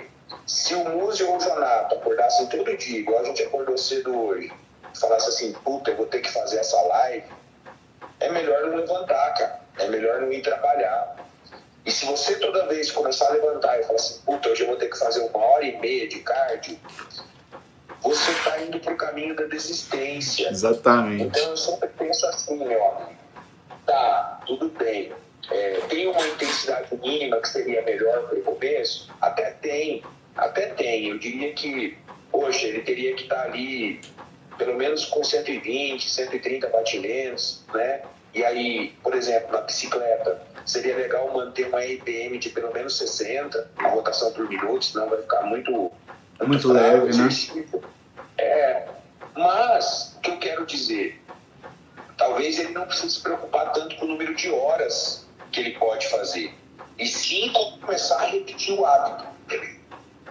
Se você fez 10 minutos, 15 minutos e se sentiu muito cansado, cara, para. Você não precisa se cobrar tanto e chegar uma hora e meia na primeira vez. vai aumentando gradativamente. Faz primeiro 15, se você está se sentindo bem, pode fazer 20, 25. Eu diria que você fazendo até uma hora por dia, você está fazendo um bem para a sua saúde que é extraordinário. E é como o Múcio falou, se a gente está, vou usar suas palavras, se a gente está pensando em banha, se a gente está pensando em gordura, é, e você tiver com a dieta calculada, você fazendo esse cardio, você vai emagrecer certamente, cara. Então, é, à medida você vai perceber uma coisa. Eu comprei uma aerobike aqui, cara. Legal. No começo. Foda. Eu achei que eu ia morrer, cara. Porque ela é muito pesada. Ela é muito pesada, né? E aí eu, eu percebi assim, eu me cobrava para fazer pelo menos meia hora, sabe, música? Só que, cara, a hora que acabava a meia hora, bicho, eu tava captado. Aí eu pensei assim, tá, beleza, eu nunca vou passar de meia hora nessa merda. Hoje em dia, eu chego nos 40 minutos, 45, com prazer. Mas porque eu me permiti ganhar condicionamento nessa bike primeiro. É. Eu fui ganhando condicionamento, fui pegando tesão, fui me desafiando. Não, tem que manter essa RPM aqui acima de tanto. Quer dizer, aí, quando você. Eu sempre digo uma coisa. Quando você ganha aptidão física, fazer exercício fica gostoso. Exato. Então a minha dica para Exato. é permita com que o corpo ganhe aptidão física para o exercício se tornar algo mais gostoso no seu dia a dia. E tem um, neurológico, tem um neurológico específico também, né, Johnny? De você aprender a fazer aerobike. Eu, eu tenho a mesma, a mesma experiência. Eu ganhei uma aerobike, eu ganhei da, da Gabi Garcia. Cara, 10 minutos. Aí eu fui melhorando, melhorando. E vou te falar uma coisa. Você sabe o que, que a aerobike me melhorou? Ela melhorou o dorsal, cara. Melhora. Ombro, dorsal, melhora. Cara, melhora o dorsal, exatamente. Eu não dava potoca para aerobike. Aí, cara, o que, que acontecia? Começava a cansar a perna, eu dava umas puxadas mais nervosas. Começou a melhorar meu dorsal. Aí o que, que eu comecei a fazer? Eu pegava, parava o pé e fazia só tronco. Pá, pá, pá, pá. Porque, cara, para você ter um, um, remo seco em casa, ou oh, é broca. Aí a Roberta me mata. Não tem como. Meteu um remo seco na sala dela, branca e dourada, com mármore. Ela me esfaqueia e joga o remo seco e eu pela janela. Fácil, né? Agora, quando eu tinha aerobike, que também aerobike foi pro sítio, né? Tô sentindo falta dela, aliás, vou falar a verdade pra você. Cara, dava, dava tipo, o tempo de. de perna eu sentia que tava pegando um pouquinho. Cara, começava a fazer aqui só pra tronco. Porra, cara, que puto estímulo complementar. Saca? E tem mais uma coisa aí. Se você tá com a coxa muito cansada, porque treinou é, inferior no dia anterior, você pode jogar um pouquinho mais para o braço também, tem vários benefícios. Exato. Né? Eu, eu, eu, eu, como você, eu me, eu, eu me acertei bastante para o bike, cara. E, e, quando você tem ela em casa, assim, você encaixa no teu dia. Se às vezes não conseguiu fazer de manhã, faz de meio-dia. Se às vezes não conseguiu, faz à noite. Você dá um jeito, né? Sim. Porque às vezes você fala assim, agora eu vou para academia. Nossa, só de você falar agora eu vou para academia, você fala trânsito, gente, né? Que gente, várias vezes, muita gente é chato. E aí você, né? Você cria uma condição que favorece a prática do exercício cardiovascular. Eu acho bem interessante. Ó, tem um debate aqui do Luiz Godoy, o Elielson, Eleilson, perdão, é sobre flexibilidade. Então eles estão falando sobre alongamento, a galera começou a debater no chat, né? Mas alongamento antes ou depois do treino é um complemento sobre uma pergunta de mobilidade que tinham feito de treinar em horário separado. Eu acho que é legal você definir, você como professor de professores, também definir o que, que é essa história de o que, que é o alongamento, o que, que é o treino de flexibilidade. Né? E o que, que é, por exemplo, o aquecimento para você começar um treino de musculação, Johnny? Faz essa gentileza para nós aí. Não, essa pergunta é muito interessante, inclusive é, no e-book, essa foi uma das perguntas mais frequentes Show. que a gente coletou da internet. Lembrando para a galera que, que, se quiser adquirir o e-book com desconto, tem lá o link na minha biografia. É, são 60 perguntas e respostas, e dentre essas 60, Muzi, uma das mais frequentes foi essa da, da questão do alongamento antes e depois, né? Cara, seguinte, é, alongamento e mobilidade é, podem ser feitos antes do exercício sem nenhum prejuízo na força, muito menos na hipertrofia. Um trabalho mais forte de, de alongamento que migraria já para uma flexibilidade, onde eu vou forçar a musculatura para além da tolerância, é, já é um trabalho que, se feito por muitos minutos previamente ao treino, até poderia prejudicar um pouco o desempenho de força durante o treino. Só que, olha, cara, os estudos que mostram isso, é, assim, eles não, eles não seguem uma rotina de academia. E, por exemplo, você prejudicar a força você ia ter que ficar fazendo 15, 20 minutos de intensidade intensa no peitoral para dar. Quando a gente faz um trabalho de mobilidade ou um trabalho de alongamento leve, pré-treino, a gente soltando um pouco a musculatura, por vezes a gente até melhora a técnica de movimento. O que, na verdade, é uma melhora de performance. Sim. Se a tua técnica é melhor, você aciona melhor o músculo. Então, para quem está pensando em é, melhorar a técnica de movimento, o trabalho só de alongamento, que não é tão forçado, o trabalho de é, ativo, o trabalho de mobilidade em si, ele não vai atrapalhar no teu treino, provavelmente ele vai melhorar. Eu adquiri um hábito tão frequente de fazer mobilidade de quadril antes do treino de, de coxa, e principalmente também liberar um pouquinho os adutores, que hoje eu não consigo mais agachar com carga ou fazer a fundo com carga alta se eu não fizer esse trabalho antes. É como se eu tivesse amarrado na hora de fazer o exercício. E quando eu faço esse trabalho prévio, ele já serve como também um aquecimento. Eu já chego pronto para realizar o exercício com uma performance melhor. Agora, se eu estou fazendo, se eu estou pensando em melhorar a amplitude de movimento mesmo, minha recomendação é, se você tem que fazer flexibilidade no mesmo horário, inverte membro superior e inferior. Então, se eu vou treinar coxa, eu faço flexibilidade de membro superior, e aí pode ser antes ou depois, tanto faz. E se eu vou treinar superior, eu faço flexibilidade de membro inferior. É, Genial. Eu acho que é a melhor forma de abordar esse assunto.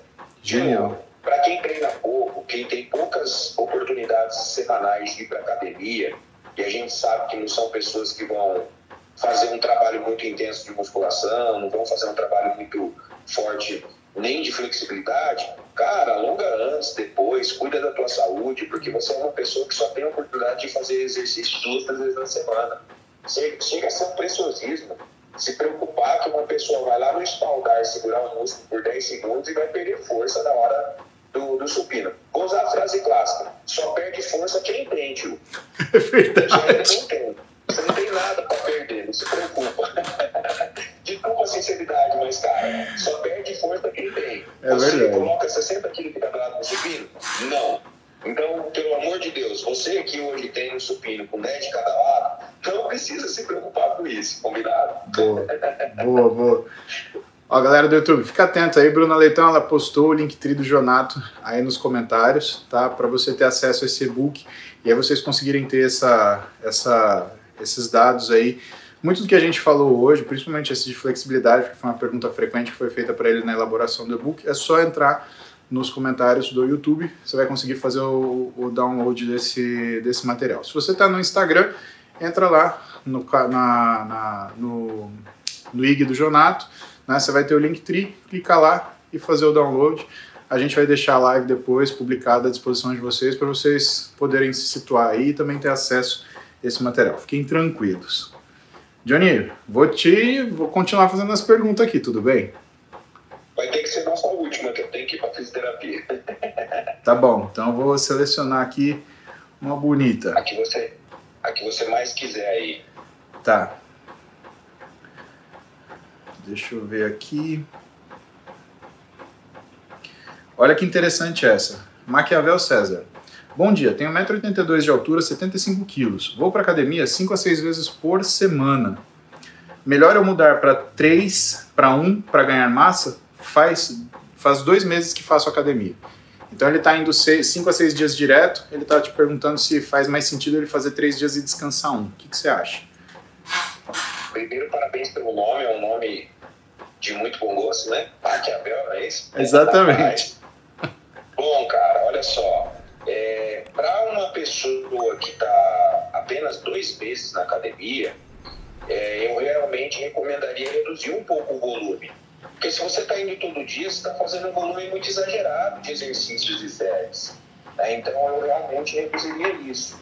Só que, digamos, ah, mas eu quero ir todo dia na academia. Tá, cara, não tem problema, só não precisa fazer tantos exercícios e tantas séries.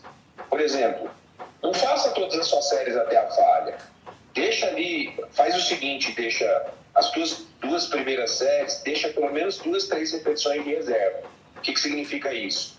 Você vai até 10, conseguiria ir a 13, mas você para em 10. Aí na tua terceira série, você faz até a falha. É uma forma de o estímulo, principalmente para você que está com dois meses de academia, não ficar exagerado e acabar até atrapalhando o teu resultado nesse começo. Então, Muzi, eu limitaria aí o volume semanal por músculo de 6 a 9 séries por músculo, nesse caso. Por isso ele vai ou concentrar tudo em dois ou três dias, ou se ele quiser em mais dias, diminuir o número de exercícios de séries que ele está fazendo. O resultado vai ser ótimo. Ele vai ter tempo para dedicar à mobilidade, a exercício cardiorrespiratório, e aí certamente ele vai conseguir ter um bom ganho. Sensacional. Johnny, eu vou te liberar para tua fisioterapia, mas eu tenho muita, muita pergunta aqui. Ó. Podemos combinar quinta que vem? Você volta para responder o resto? Na hora. Então fechou. Amigo, teve alguma vez que você me chamou? Teve alguma vez que você me chamou para alguma coisa que É verdade. É verdade. Você sempre tá lá pra gente, Johnny. Obrigado demais. Então quinta-feira que vem a gente se vê, cara. a gente refaz. Você também, muito obrigado pela disposição. Eu sei da tua correria. É... eu não gosto de ficar enchendo o saco. Para é que isso. você, como como o, o Sardinha, como o Belmiro, são pessoas que eu considero importantes pela amizade e pelo conteúdo que a gente pode proporcionar, pelo número de pessoas que a gente pode atingir. Eu sei que você faz um puta bem para a sociedade. É, vou, vou, contar uma coisa em primeira mão para você, para você ficar muito feliz. É, eu tive uma aluna de iniciação científica aqui na Católica, que hoje é médico, certo? E ela, ela foi prestar a prova da pediatria ortopédica do Albert Einstein. Que legal. Só tinha, só tinha uma vaga. O nome dela é Mariana Lobo. Ela foi minha aluna de iniciação científica e ela foi acompanhada pelo Ramis. Cara, ela passou na única vaga do Albert Einstein para pediatria ortopédica. Parabéns, um Mariana dos, Lobo. É, um dos, dos é, requisitos que mais ajudou ela foi ter feito a iniciação científica. Cara, ela me manda umas mensagens falando como a iniciação científica mudou a visão dela como médica, que eu vejo que ainda vale a pena, sabe, cara? Ainda vale a pena a gente batalhar por informação de qualidade, batalhar por pessoas que vão fazer a diferença, né? Ela é uma médica que eu tenho certeza que ela vai atender muito bem as pessoas, está muito bem preparada. Sem dúvida. E era só para você saber que, que eu sei que você gosta disso, né, dessas histórias. E eu até ia te falar pelo WhatsApp, falei, ah, vou aproveitar na live para falar para ele que, que teve esse negócio aí, foi muito legal. Vamos mandar um grande abraço para Mariana Lobos, parabéns. Né? Lembrar que a, a, o raciocínio médico é saber fazer pergunta, e você aprende a fazer pergunta justamente na iniciação científica. Né? É, foi o que me ajudou também muito na formação. Cara, trabalho com iniciação científica, eu, desde o primeiro ano de faculdade eu sempre me envolvi nisso e, e, e sério, acho que foi um dos melhores tempos na, que eu gastei na minha formação, além da graduação, foi justamente na iniciação científica. Pô, Johnny, obrigado por dar esse, esse colo aí para os alunos de medicina, isso daí, para eles enxergarem a coisa, o big picture, né, entender como é que a coisa funciona. Atividade física é uma coisa que a gente não tem na faculdade, né, a gente tem muito pouquinho, né? E isso faz com que a ignorância do assunto ou o conhecimento parcial faça para o cara se posicionar de uma forma, às vezes, que não é, não é aliás, que na maioria das vezes né, não é aquilo que a realidade mostra. Né? Então, obrigado de coração por cuidar dos meninos da medicina. Né? Um beijo no teu coração. Boa físio. Eu ainda vou ficar aqui porque eu tenho umas perguntas para responder dessa galera aí, meu. Obrigado, irmão. Um abraço. Beijão, Johnny. Com Deus. Ótimo dia. Amém. Você também. Bom, pessoal, vamos continuar nós aqui, porque eu ainda ainda tenho um pouco de cardio para fazer. Deixa eu ligar os comentários aqui para vocês tocar confusão, né? E aí, eu vou responder algumas remanescentes. Agradecer a presença do Jonato Prestes, que hoje estava aí para responder perguntas sobre treinamento alto nível aqui que a gente que a gente colocou aqui para vocês de pessoas para responder para vocês. Então, seguindo aqui, Alex, Alec Dias. Após cirurgia do manguito rotador, meu ombro range no treino. Tem algo errado? Não. A verdade, Alex, você fez uma cirurgia do ombro, né? Aquilo uh, é como se você tivesse que reaprender a utilizar o ombro, né? O seu manguito ele está numa situação diferente do que ele estava antes. Isso modifica a dinâmica. Então, aqui é você voltar à mobilização. Por isso que a gente insiste tanto para fazer fisioterapia depois de cirurgia. Você deve ter feito, eu imagino Agora, a gente mantém a cinesioterapia. Sabe por quê?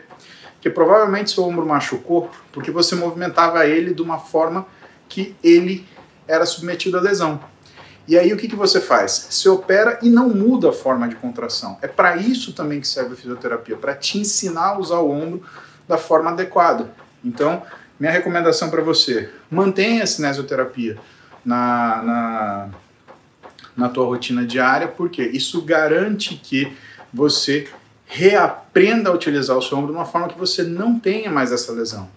Esse rangido que você sente é ainda acomodação da articulação, ela foi mexida. Cara, cirurgia de ombro, a gente mexe pra caramba.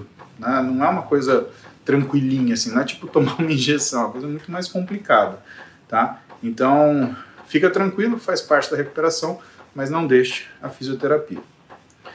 O Rafael Raimundo, ele vai começar a fazer jiu-jitsu em fevereiro, porém, dos 160 quilos, eu tenho muito músculo, meu problema maior é gordura visceral. Rafa, é assim, se você tem 160 quilos, esse músculo, em parte, é infiltração de líquido. Então, infelizmente, meu amigo, não é tanto músculo assim. Não é que você vai secar e você vai virar um Ronnie Coleman, tá? Que é que muita gente de alto peso, de excesso de peso, acha. Né? Ah, eu tenho 160 quilos, né? a minha massa muscular estimada deu tanto, então eu vou secar esses 160 quilos e o meu peso é, é sei lá, 100 quilos, eu vou estar gigante. Não é assim, Rafa. Tá? Então eu estou falando isso para você não se desiludir, você não ter uma decepção e você não criar expectativa que é gigantesca. Até porque músculo você tem quando você faz principalmente exercícios resistidos. Aí a musculação, que é uma das coisas que a gente mais fala aqui no dia a dia, do, do, da live, tá? Com certeza a gordura visceral é um grande problema porque ela mexe com você metabolicamente. Então a gente tem que trabalhar essa parte metabólica para quê? Para você ter saúde. E muito provavelmente quando você tirar essa gordura visceral, tua hipertensão arterial também vai cair. Aí eu te recomendo seguir o Belmiro de Salles, porque o mestrado dele foi em musculação para tratar né, como adjuvante no tratamento de hipertensão arterial né, e foi muito bem sucedido, né? Logo, eu acho que você tem que pensar em fazer musculação, até porque, senão, você pode começar a se machucar no jiu-jitsu. Você vai pegar um físico que não é treinado e colocar ele para fazer força. Uma coisa que é pegar o seu carro, que está para andar no dia a dia 60 km por hora, e colocar ele numa pista de corrida e falar: vamos dar velocidade máxima, vamos fazer curva a milhão. Não é assim. Então, essas são as algumas coisas que eu acho que você tem que ponderar. Yara Luiza Neves, voltando às minhas atividades, mas ainda estou amamentando. Posso tomar creatina whey protein? O bebê já está com aninho. Olha, Yara, é assim, né? Ah, quando eu estava na faculdade, a gente falava, né, ou pelo menos eu aprendi, que a amamentação é, ela tinha que ser exclusiva até os seis meses e depois ela podia ser um complemento né, do que é a alimentação do bebê. Lembrando que você tem que tomar muito cuidado, porque muitas vezes o bebê ele pode preferir o leite do que a comida. É mais fácil beber leite do que você comer comida. Né? Existe uma relação afetiva que a criança tem com a mãe né? e que faz a criança preferir o colo da mãe. E tem a relação afetiva da mãe para o bebê, porque é gostoso amamentar, né? ter aquele contato. E a gente é ser humano, a gente entende isso. Né? Então hoje a gente entende que a amamentação ela pode seguir até os dois anos de idade aí, mas tem que ser aquela coisa ponderada, tudo precisa ter equilíbrio. Né?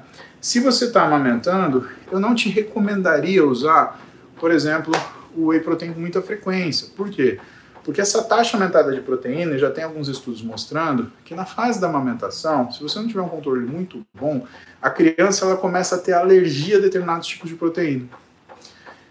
Então, é, vocês sabem, eu sou um estudioso de suplementação alimentar, eu não sou entusiasta, eu não acho que suplementação é igual para todo mundo e de forma indiscriminada, eu acho que é uma coisa específica para cada situação, né? E que nessas condições, eu acho que demanda atenção. A creatina, eu já não vejo tanto problema, né? Que você está perdendo, você tem uma perda de creatina diária, Né? Então aí 3 graminhas de manhã, mas de preferência longe de amamentação. Né? Provavelmente se ele está com aninho, você amamenta o quê? De manhã e de noite, né? que é o mais comum. Então faz sua amamentação de manhã, toma seu café e aí suas 3 gramas de creatina. Agora, a... sobre a, a whey protein, eu acho que não é tanto momento. Você pode até colocar no meio do dia, longe da amamentação, né? mas foca você ter uma alimentação melhor. Um aninho, você está num período pós-parto ainda. Né? Não é tanto tempo assim. Tem muita coisa para colocar no lugar. Uma gravidez é uma coisa que modifica profundamente o corpo da mulher. Né?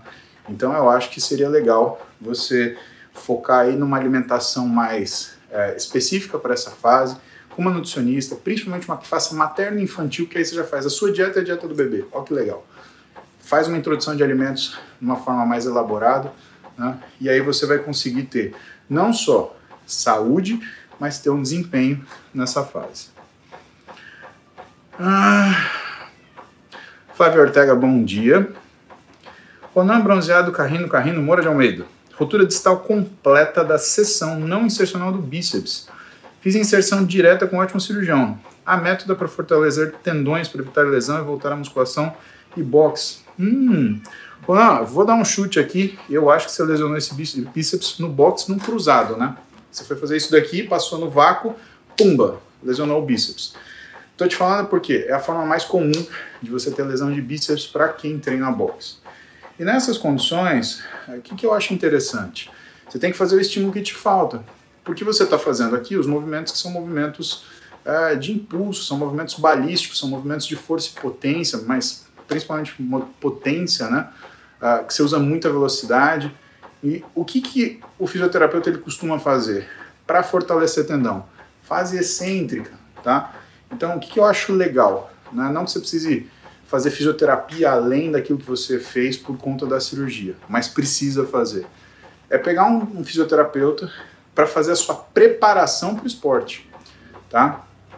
Porque aí o que, que ele vai fazer? Junto com o teu profissional, o teu professor de educação física, ele vai fazer o quê? Ele vai ajustar o que é o estímulo do treino para você ter essa melhora do tendão. Lembra que o tendão, ele demora o dobro do tempo do músculo para se recuperar, tá? E que isso é uma coisa importante, principalmente para você que faz musculação no esporte, né? Porque o esporte, ele não te confere, né, um ganho de capacidade física de treinamento, ele te dá a capacidade de realização de um trabalho. É muito difícil essa parte de separar as duas coisas, né? Musculação você faz para o teu músculo, box você faz para tua cabeça, né? Você vai ganhar o condicionamento do boxe, mas vai chegar uma hora que você vai precisar fazer um treinamento físico para suportar o boxe. Tá? E é importante que para você que já teve uma lesão de bíceps, isso seja uma coisa olhada com uma forma muito, muito, muito, muito séria, tá? Faniel Draga, Daniel Fraga. Bom dia, Daniel Fraga. A Coca Zero tem zero caloria mesmo? O que, que compõe então? Ótima pergunta, cara. A gente tem que chamar alguém que é da nutrição para responder isso. Eu acredito que. Eu já olhei muito rótulo da, da, da Coca Zero. Existe uma coisa na legislação que, se você tem 0,x caloria para uma quantidade de alimento, na legislação você é permitido você arredondar para baixo. E eu acredito que não seja 00, tá? Mas vamos chamar alguém da nutrição para responder isso para nós, Daniel. Fala aí quem que você quer ver e depois a gente convida aí. Vai ficar legal. Renato Gabas. Muito bom dia. Minha esposa estava com DHA baixo, foi indicada a suplementação, mas não fez bem para ela. É a segunda vez que ela tenta. Qual a sua visão sobre suplementação de DHA e se há alguma outra forma para melhorar isso? Renato, DHA, cara, não é uma coisa que você suplementa porque está baixo no exame. DHA você suplementa porque você tem questões clínicas envolvidas a isso. O que, que é a, a, questão principal? Primeiro, são variáveis pré-analíticas. Quando que ela fez esse exame dentro do ciclo menstrual dela? Primeiros 15 dias depois do primeiro dia de menstruação? A segunda quinzena depois da, da menstruação? Porque aí você tem duas etapas diferentes de função ovariana. Você tem a fase folicular, você tem a fase lútea. Se você faz, por exemplo, um exame de hormônio na mulher numa fase folicular, ou seja, os primeiros 15 dias, você provavelmente vai achar uma quantidade hormonal baixa. Se você, ao contrário, fizer na última quinzena do ciclo menstrual, você vai achar uma quantidade de, de, de hormônio alta. Então é muito difícil estabelecer uma disfunção hormonal da mulher usando exames como referência. Você usa primeiro lugar o que é a, a o que é a clínica.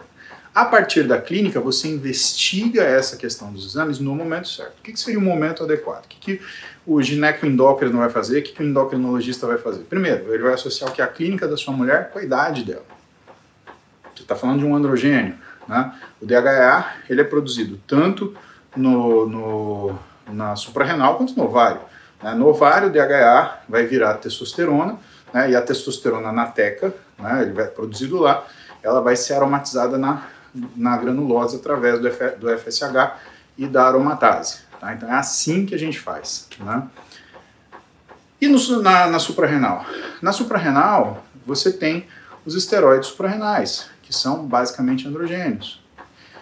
E se você olha uma mulher com DHA abaixo, mas ela está com SHBG normal, ela está com um estradiol normal, o que, que você infere? Principalmente se ela está com estradiol normal.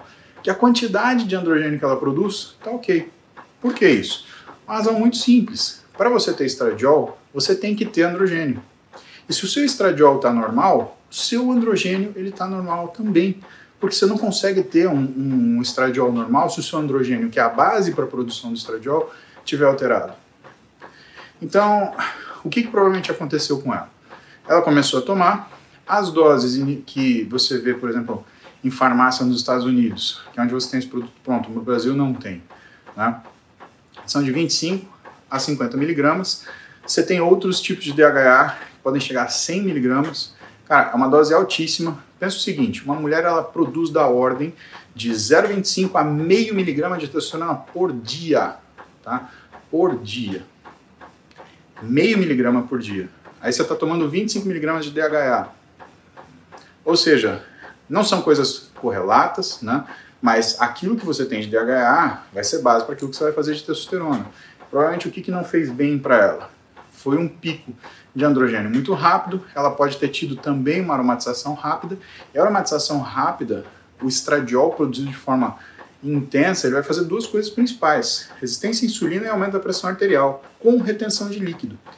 Então, cara, se para ela foi ruim, provavelmente, né, o que aconteceu aí foi, na realidade, uma perturbação do aparelho hormonal dela, tá?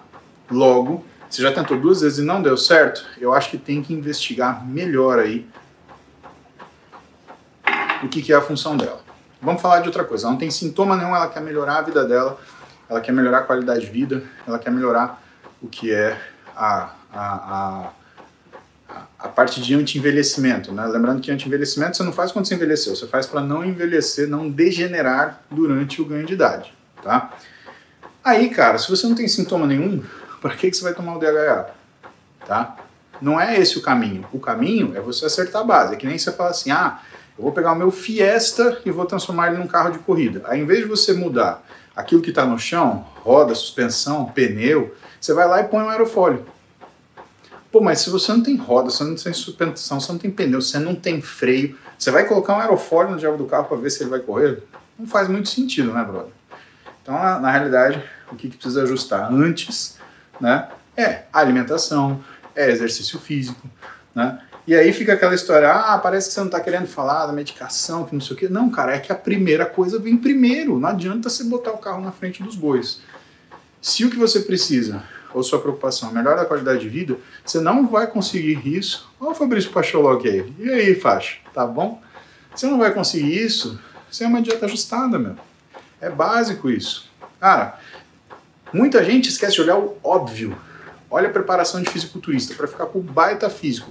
O que, que é uma das coisas mais complicadas para o cara fazer? Não é o uso de remédio. É a dieta, é onde todo mundo falha, é onde o pessoal não consegue e é onde o cara não vai para frente. Então, discutir aquilo que é em face daquilo que as pessoas gostariam que fosse, na verdade não faz sentido nenhum, né? Ah, mas isso daí é a preparação, o remédio que usou. Não, cara, a dieta não está certa, o treino não está certo, as coisas não estão conversando, as coisas não estão evoluindo. Né? Você precisa fazer um ajuste naquilo que é. E o que é? Né? O que é é justamente você conseguir fazer as coisas mais importantes, as coisas anteriores, antes. Baixou. Cara, tô morrendo de vontade de treinar com você. Vamos ver se a gente consegue treinar, se bobear essa sexta. Você vai estar lá na, na, no Iron. Vamos combinar? Se puder, me dá um toque aí no telefone, a gente já combina. Eu ainda tô, eu tô de férias entre aspas, né? Eu tô trabalhando, mas eu tô de casa, eu só não tô atendendo. Mas eu tô fazendo, revisando pasta de paciente, preparando o início do ano, que para mim começa agora em fevereiro. Né? E aí, meu, quando eu entrar atendendo, eu não tenho tempo nem para fazer cocô sentado. A verdade é essa. Falando em cocô, amanhã live com Bruno Zilber. Aguardem. Essa é a mais esperada. Gabriel Camargo. Deus abençoe. Deus abençoe você e sua família, Gabriel. Trabalho das 7 às 17, treino logo após o trabalho. Trabalho por conta à noite. Que horário coloco o cardio? Tenho um ótimo dia, obrigado demais por todo o conhecimento. Pô, Gabriel, aí a gente tem um problema logístico, né? Sua vida é super repleta. A gente tem duas opções, né? Você precisa juntar 120 minutos de cardio por semana. Então, o que colocaria aí? Colocaria, por exemplo, 20 minutos de cardio, mas aí numa intensidade mais alta de manhã, logo que você acordar, uma questão logística tá? Ou então, junto com o seu treino. Mas lembrando que você trabalha por conta à noite, isso quer dizer que você não vai ter duas horas para treinar, né, fazer o exercício, mais um cardio, para depois trabalhar por conta. Então, a gente vai ter que pensar nesse número do treino para caber esses 20 minutos de cardio. Né? Então, você tem essas duas opções. Né? Eu acho que você tem que pensar nas duas aí com algum carinho. Thunderdog, você tem algum método de estudo Thunder tem alguns métodos de estudo. Né? A gente fala um pouquinho dentro do Interligas, que é o programa que a gente tem para alunos de graduação. Né? Então, todos os alunos de graduação, eles têm aulas com profissões da saúde correlatas.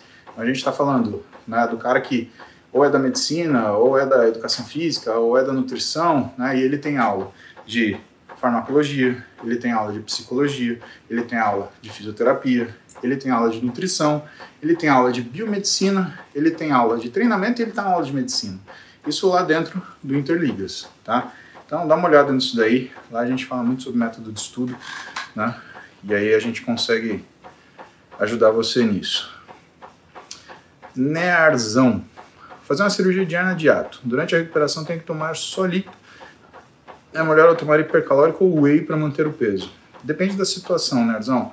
Numa situação onde você não tem alimentação, isso daí vai pedir que você use um hipercalórico. Né? Você precisa de gordura, você precisa de carboidrato, senão você não vai fazer uma cicatrização decente, né, irmão? É... Agora, tudo depende muito do que for a conversa do seu médico com a nutricionista dele ou a que você indicar, tá?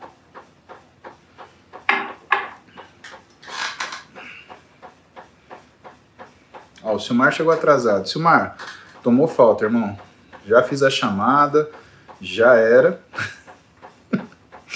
Hey, myself, o nosso malvado favorito. Escreve o nome do Simão aí na caderneta que o bicho vai ter. Não vai ganhar dois pontos na nota esse ano.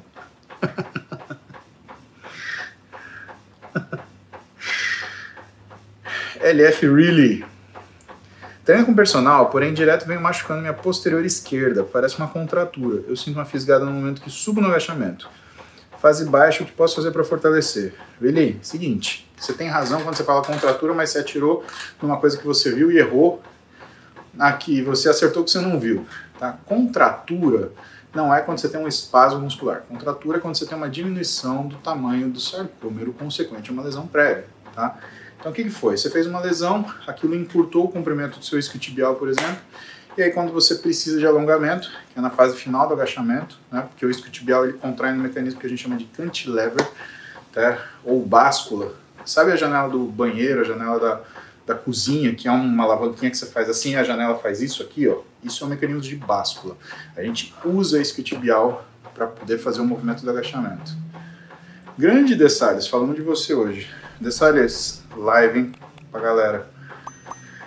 Então, o que, que acontece nesse movimento de báscula, tá? Você acaba utilizando o isquiotibial que, sem você conseguir é, ter um alongamento bacana, você faz uma relesão ali. Então, o que, que é o processo? Você precisa ganhar flexibilidade, tá? Flexibilidade de quadril, flexibilidade de joelho, você vai ganhar isso fazendo alongamento dos seus isquiotibiais para devolver o comprimento natural, tá? Silmar, faltou na aula, Silmar. Gabriel, pô, que legal ler isso. Gabriel pergunta, sabe que você é um exemplo de profissional pai de família. O Brasil te admira mais uma vez, de forma inteligente, você sabe lidar com a maldade de invejosos. Cara, nem vi passar, irmão.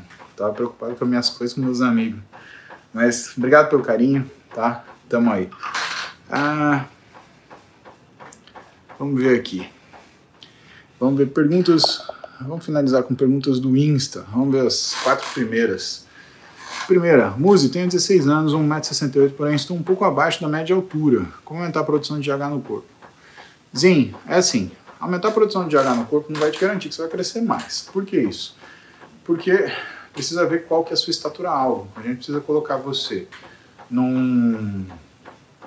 num uh, entender o que, que é a sua, a sua curva de crescimento, tá? Normalmente quem faz isso é endócrino pediatra ou endócrino pediatra, saber em que percentil você tá, tá? E saber também a altura dos seus pais, né? Por quê? Porque se seus pais forem baixos, muito provavelmente você será baixo. Mais alto do que eles, que é a maior chance, mas ainda assim, né, se teu pai tem 1,65m, sua mãe tem 1,55m, você não vai ter 2 de altura. Né? Então isso é uma coisa importante. Não tem um caminho para a gente acelerar isso. Isso a gente precisa fazer um estudo importante aí para conseguir chegar nessa idade, nessa, dessa, nessa informação. Então, cara, vai num neuropediatra, num pediatra ou então num, num endócrino para ele ver como é que foi o seu crescimento e ver se tem espaço para isso, tá? Para você fazer alguma coisa para aumentar a tua altura alta. Anderson Souza, tenho 14 anos, 1,77m de altura, 71 kg. Devo fazer calistenia ou musculação? Depende do que você quer, Anderson. A calistenia é legal porque ela faz alguns movimentos, né? É um esporte de apreciação. Né? Você vê o cara na bandeirando, você vê algumas coisas assim, ele é bonito. Agora, quando você fala em termos de treinamento físico, para obtenção de massa muscular, aí não tem papo, aí é musculação. Eu, Sandro, é verdade que comer doce após o treino é mais eficaz que comer durante o dia? É muito complicado essa parte do que é mais eficaz na nutrição, Sandra, porque cada pessoa ela tem uma resistência periférica à insulina, ela tem uma sensibilidade periférica à glicose, ela tem um determinado funcionamento de trato gastrointestinal, ela tem preferências alimentares, ela tem uma cultura alimentar. Então não dá para fazer isso. Mas em geral, doce né, é uma coisa que você come por causa do paladar, não por causa da utilidade metabólica. Exceto quando a gente vê, por exemplo, o triatleta. Né? Triatleta você vê ele tomando refrigerante normal no meio da prova, porque aquilo entrega glicose com mais velocidade do que qualquer suplemento. Então, a verdade tem que ser dita, o que as pessoas fazem deve ser, deve ser falada. Eu acho muito difícil você criar uma necessidade de comer doce depois de um treino de musculação. Tá? Agora, como você tem 14. Aliás, perdão. Agora, como você fala durante o dia, né? É, o que, que pode acontecer depois da musculação? Você tem uma demanda de reparação de tecido de glicogênio, né? Isso pode ser que amenize o que é o efeito metabólico do doce para você. Mas não te recomendo fazer isso, tá? Não te recomendo fazer isso ah, como se fosse uma rotina. Isso não garante que você melhore a performance e outra. Você pode incorrer num erro que é piorar sua resistência à insulina ou piorar sua sensibilidade à glicose, tá? Porque você mantém inclusive uma alimentação inadequada para sua parte metabólica, né? Em horários próximos ao treino. Aí que dirá em horários fora do treino. Lucas Biel, pode tomar creatina com refrigerante? Calma que eu vou chamar o Scott para fazer um, um, uma uma live aqui com você, só que vai ser em inglês, tá, Lucas? Eu vou tentar traduzir o máximo que eu puder, né, porque senão também perde a dinâmica do bate-papo, mas vou chamar o professor Scott aqui para falar para vocês. Né? Ele é um cara sensacional, é um dos uh, principais pesquisadores em creatina, né? Vou chamar o Tasto e vou chamar o Lancha Júnior, tá bom? Combinado? Eu vou ver se eu chamo o Tasto esse final de semana. Sábado eu faço uma live com ele, a gente fala de creatina e eu pergunto para ele. Ele vai me xingar de tudo que é nome, mas tudo bem. Está valendo. Está valendo. Está valendo.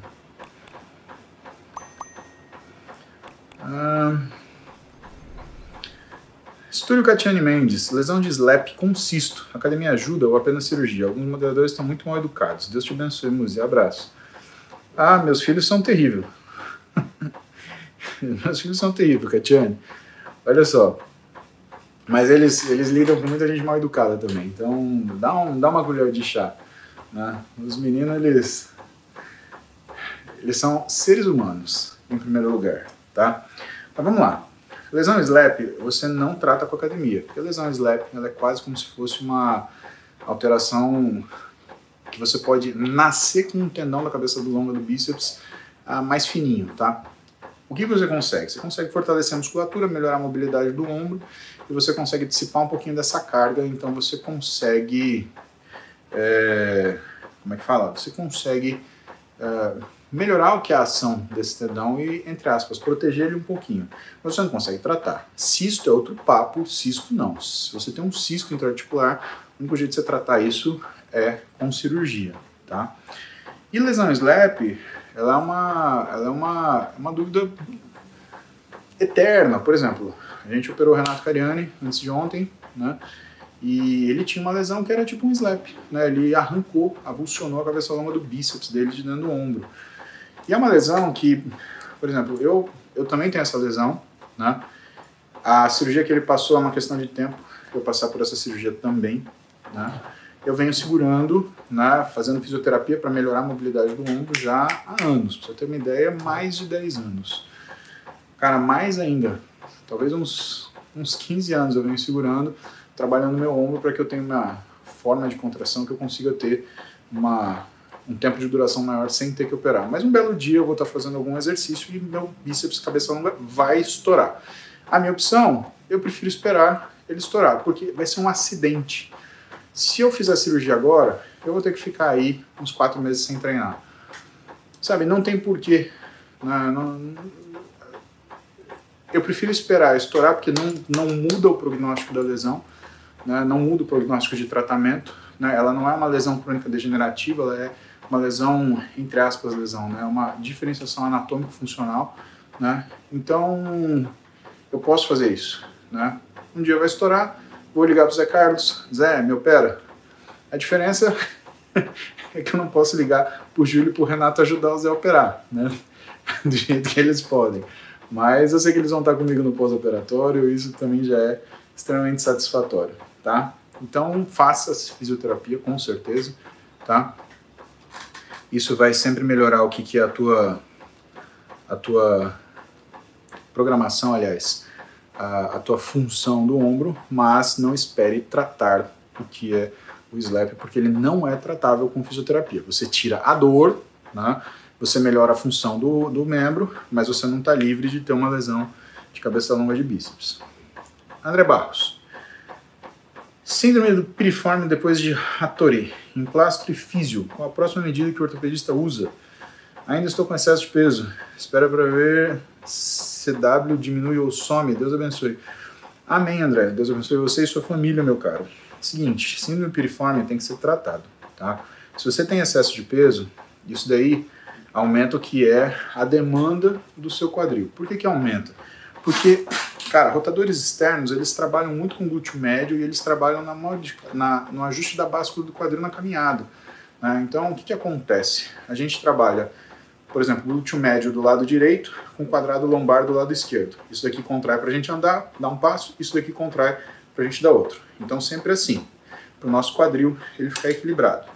E os rotadores externos, eles trabalham né, como sinergistas disso. Quanto mais carga você tiver, porque o seu peso é alto, mais você vai demandar essa região e a coisa vai, vai ficar complicada. Então, óbvio, vou recomendar para você né, tomar uma atitude em relação ao seu peso. Né, e o que a gente faz, né, o que, que se faz na físio? Você melhora, você faz uma liberação miofascial para aquele músculo ele sair da atitude de, de espasmo que ele está.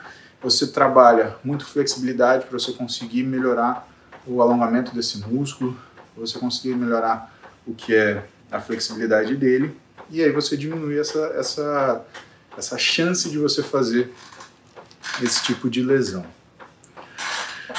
João Vitor, caminhada de 4 km até a academia é suficiente para um exercício de cardio? Minha meta é hipertrofia, biotipo mesomorfo. Na verdade, não, porque é uma caminhada na rua. Você não mantém frequência cardíaca constante, você não mantém estímulo constante. Então, caminhada na rua, ela é uma atividade física, mas ela não é um treinamento físico, tá? Ela conta como se fosse o seu alavancar de calorias por dia, mas ela não consegue ser uma coisa determinante naquilo que é o seu preparo, tá? Pedro Malta, Falando da Forte, mais uma vez, o que você me disse sobre suplementação de ácido fosfatídico para ativar mTOR, melhorar a hipertrofia? A evidência? Pedro, tem, e é bem antiga, tá? É, vou te falar, cara, tem uns 10 anos, tá? Um dos caras que estudou bastante ácido fosfatídico foi o Henry Okigami, né? E ele até sugere alguns, uh, alguns alguns suplementos para isso, né? Você tem como é que era o nome? Li uhum.